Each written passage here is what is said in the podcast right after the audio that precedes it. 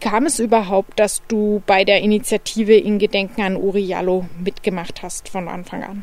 Äh, daher, dass ich Uri Jallo kannte und er war auch ein guter Freund von mir und nach seinem Tod wollten wir, ich und viele Freunde von uns äh, wollten Gerechtigkeit und die Wahrheit herausfinden. Ne? Und deswegen hatten wir dann gesagt, dass wir eine Initiative für Uri Jallo gründen. Dann habe ich dann einen Aufruf gemacht und dann ja, haben wir dann die Initiative gegründet.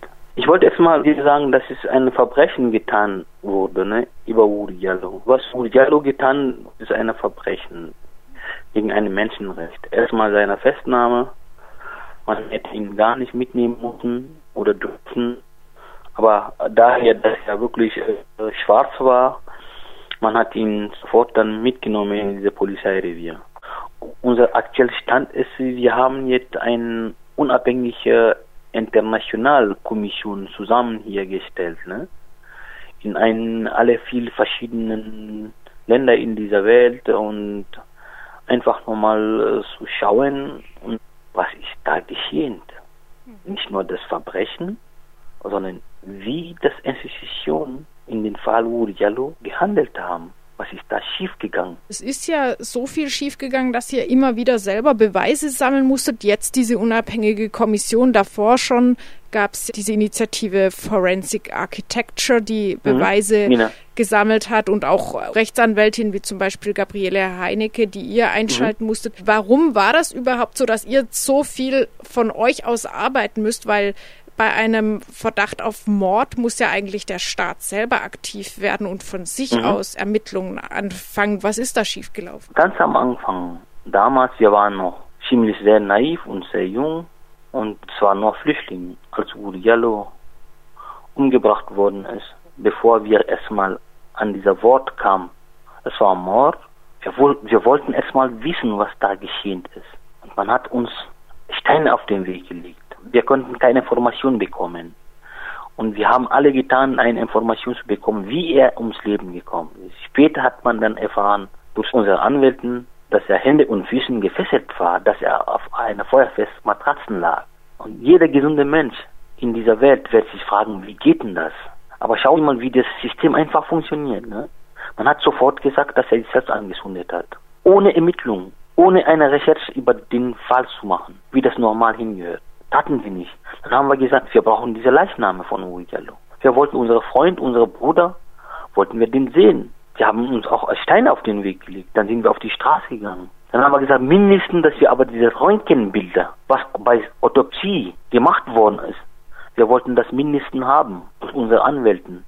Der Staatsanwaltschaft der Sau hat das abgelehnt. Dann haben wir gesagt, okay, dann jetzt etwas stinkt an dieser Sache. Dann haben wir die Leichname genommen, haben wir nach Frankfurt geschickt und dort hat man rausgekriegt, dass er Nasenbeinbruch hatte. Seine Trommeln waren alle kaputt. Verstehen Sie? Das sind die Zufälle, die so viel Zufälle, die auf einmal passiert ist. Man fragt sich, wie geht denn das? Warum eine Staatsanwaltschaft macht keine Röntgenbilder? Warum will er uns diese Röntgenbilder nicht geben? Zu schauen, ob der keine Verletzung in den Knochen hat. Ja, und seitdem haben wir gesagt, es stimmt diese Sache. Und daraufhin haben wir nochmal mehr reingestiegen. Ne? Und dann, man hat Brandgutachten in Deutschland ja beauftragen, die wirklich nicht richtig ihre Arbeiten gemacht haben oder nicht ihre Arbeiten machen wollten, weil sie wahrscheinlich gezwungen haben, in eine Richtung zu recherchieren, dass er sich selbst angesundet hat. Ja, dann haben wir gesagt, okay, wir machen selbst dieser unabhängige Brandgutachter. Wir haben dann in Deutschland hier über 38 Gutachten gefragt keiner wollte das machen. Keiner Brandgutachter wollte mit dem Fall von Uri Diallo in Deutschland mit zu tun haben. Nach sie uns mehrere Mal abgelehnt haben, und dann haben wir dann irgendwo im Ausland gesucht. Und dann haben wir jemanden in Irland gefunden und der hat diese Expertise gemacht und durch diese Expertise war für uns Erleichterung. Das hat uns alles dann erleichtert. Wir haben das dann mitgekriegt, dass Uri Diallo alleine nicht sich selbst anzünden konnte. Ging gar nicht. Er konnte alleine diese Matratzen nicht anbrennen. Ja, dann haben wir dann eine Pressekonferenz in Deutschland gemacht. Ihr seid dann eigentlich immer weitergegangen in den Ermittlungen. Ihr habt auch erwirkt, dass eine andere Staatsanwaltschaft den Fall übernommen hat? Genau, man muss auch wirklich diese Augen aufmachen, ne? Man muss auch wirklich sich selbst vertrauen und ehrlich auch selbst einander sein. Ich meine, was um Staatsanwaltschaft geht, ich habe null Vertrauen an das. Dieser Staatsanwaltschaft, der die ganze Zeit die Ermittlungen geführt hat, hat er damals 2005 gesagt, dass Jallo selbst angezündet hat. Nach viel öffentlichen Druck, nach viel Pressemitteilungen, Pressekonferenzen, nach viele ausländische Bürger und viele Initiativen in Deutschland, die reingestiegen sind, haben gesagt, etwas stimmt nicht. Letztendlich hat er gesagt, okay, er führt selbst eine Brandexpertise. Das tat er auch. Aber diese Brandexpertise, die er beauftragt wurden, er wollte nur in dieser Gesellschaft oder dieser Medien zeigen, dass Uri Jallo in die Lage war, selbst anzuzünden. Hat er Herr Solinger, Herr Solinger ist ein Experte, der in Schweiz ist, da hat er den beauftragt. Der konnte das aber nicht herstellen. Dieser Feuergang, wie Uri Jallo in dieser Zelle verbrannt worden ist, konnte er das nicht herstellen. Und wir waren da und ich saß neben ihm. Er war selbst erstaunt. Und letztendlich hat er gesehen, ohne Brandbeschleuniger konnte man diese Bilder nicht haben, genauso wie in dieser Zelle drin, wie Uri wie der Bruder Uri.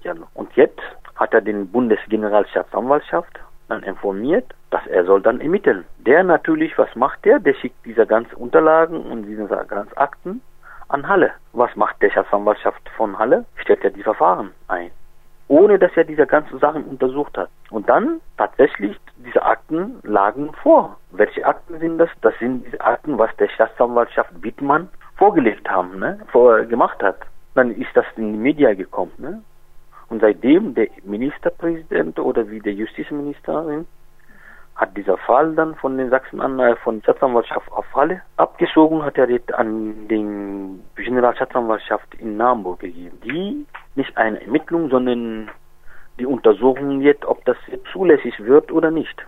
Das ist noch im Gange? Ja, ist noch im Gange. Bei den aktuellen Entwicklungen ist es so, dass ihr im Dezember 2017 als Initiative eine Strafanzeige gegen den Polizisten Udo S. gestellt habt. Darauf habt ihr erst viel später, nämlich am 18. April dieses Jahres, dann eine Antwort bekommen. Bevor wir zu dieser Antwort selber kommen, vielleicht erstmal, wer ist Udo S. und was wird ihm in dieser Strafanzeige vorgeworfen? Udo Scheibe ist derjenige, der ihn auch in die Revier gebracht hat. Er ist derjenige, der ihn auch in Kasten genommen hat, in, in dem Polizeiwagen auch gebracht hat. Ja, und ist auch derjenige, der auch um 11.30 Uhr bei Wuriallo gewesen war, der nicht seinen Namen auf die Liste eingetragen hat. Ich habe auf eurer Homepage gesehen, dass dann der Generalbundesanwalt der zuständigen Abteilung wieder abgelehnt hat, sich damit zu befassen. Mit was für einer Begründung hat er das wieder abgelehnt? Er meinte, dass es keine rassistischen Motive dahinter steckt. Der Bundesanwaltschaft steigt nur ein, wenn er das merkt, dass wirklich eine rassistische Motivation oder rassistische Hintergrund da steckt weil eigentlich der Fall ist, ne? Rudi Jallo ist nicht der, der in dieser Zelle gebracht worden ist. Äh, das sind äh, andere Leute, die auch dort umgebracht worden sind, ne? Mario Bichtemann 2003 in dieser selben Zelle, wo bei Rudi Jallo und selber Polizeibeamten auch. Hans-Jung Rose ist auch in Polizei da auch umgebracht worden.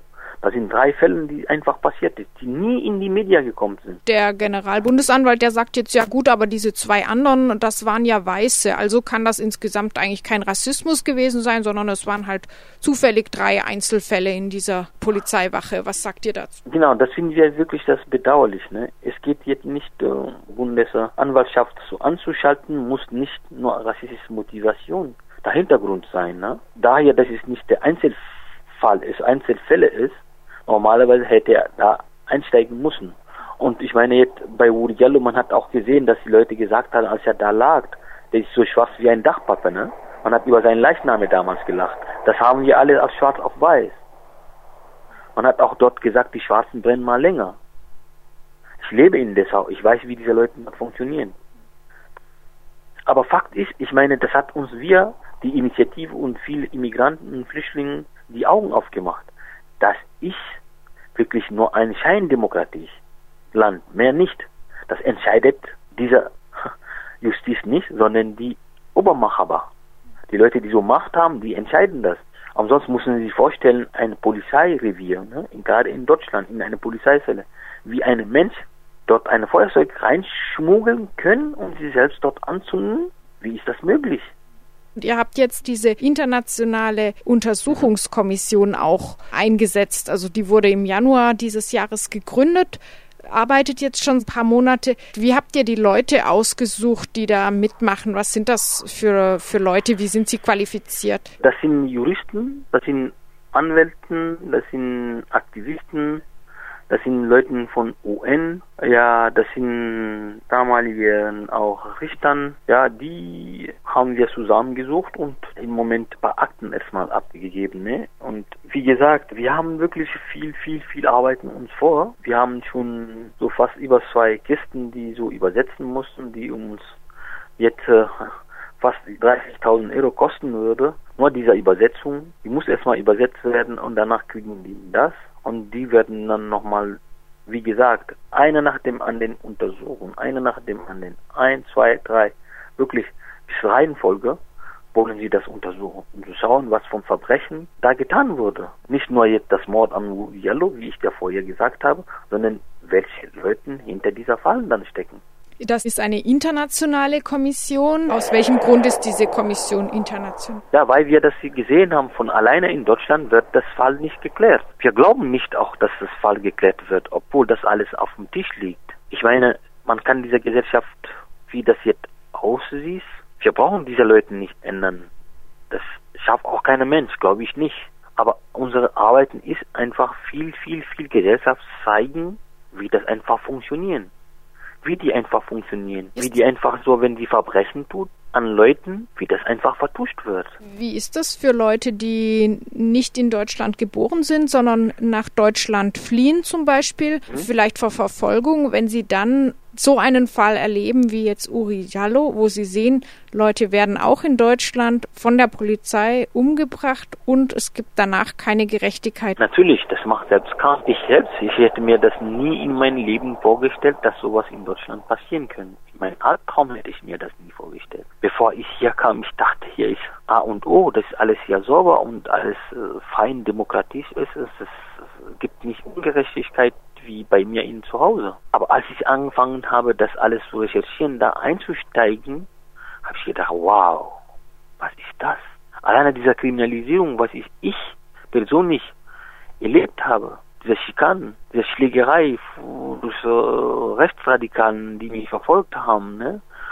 Und die auch mich bis vor die Justiz gebracht haben. Genauso wie meine anderen Kollegen, ne, Freunde, Aktivisten, Weißaktivisten, die so uns damals unterstützt haben, die wie die auch zusammengeschlagen wurden, das habe ich gesagt, nee, das ist doch keine Demokratie, das ist kein Rechtsstaat. Und das hat, das hat uns wirklich einen Schaden geführt. Ne? Das sind so viele Freunde von mir, wie Abraham, wie Kumi, wie Mbolo, wie Yufani, die alle so krank geworden sind. Gleichzeitig hat das, was ihr tut, ja auch eine positive Wirkung. Die Initiative heißt in Gedenken an Uri Jaldo, aber es geht ja auch darüber hinaus, sein Gedenken zu bewahren, sondern vielleicht hat die Arbeit der Initiative auch eine Bedeutung für andere Fälle. Es sterben ja auch weiterhin leider mhm. Menschen aus rassistischen Motiven in Deutschland und in, auch in anderen europäischen Ländern. Was denkt ihr, was könnt ihr vielleicht auch bewirken für andere? Wir verreisen überall. Wir waren in Frankreich, wir waren in Belgien, wir waren in Italien. Wir machen, was wir können. Das heißt, wir versuchen einfach diese Leuten, deren Kinder umgebracht worden sind, den einfach moralisch zu unterstützen. Mehr können wir nicht. Wir versuchen denen einfach so Kraft zu geben, ne? dass sie nicht so in den Loch reinfällt, wie wir das damals reingefallen sind, weil wir dieser Gerechtigkeit und das Gericht geglaubt haben, dass irgendwann mal eine Gerechtigkeit geben wird. Ich arbeite so, so viel mit den Leuten, die von NSU, den, den Kinder äh, oder deren Onkel oder deren Bruder dort von NSU, dieser Nazi, die umgebracht worden sind. Ne? Und das sprechen wir auch zusammen. Und ich meine, wenn wir uns in die Augen zusammen anschauen, das gibt uns so Kraft und Motivation zu sagen, wir gehören zusammen und wir sollen einfach uns nicht unterkriegen lassen. Das ist der einzige, was wir wirklich machen können, weil überall, wo du hingehst, äh, es werden nur versprochen es wird nur gesagt, aber mehr tut man gar nicht. Die NSU-Opfern, unsere Bundeskanzlerin hier hat sich dahingestellt, hat sie gesagt, wir werden alles tun, um diese Gerechtigkeit jetzt rauszukriegen, ne? Und hat denen alles versprochen. Bis jetzt, was ist noch passiert? Gar nicht. Es wird nur vertuscht, es wird nur einfach Akten ver ver verbrennen, es wird nur Leuten umgebracht, die als Zeugen jetzt kommen wird. Was soll denn das? Was, was ist das? Was heißt das? Wir werden uns sehr freuen, wenn die Leute uns sagen, die uns unterstützen, finanziell Unterschutz, damit wir diese Kosten einfach decken oder wenn die Leute sagen einfach, dass sie uns jetzt unterstützen können, diese Akten jetzt auf Italienisch zu übersetzen oder auf Französisch oder auf Englisch, damit wir einfach noch mehr Aufklärung bedürfnis bekommen. Ne? Das sind für Anwälte, die aus anderen Ländern auch hier kommen.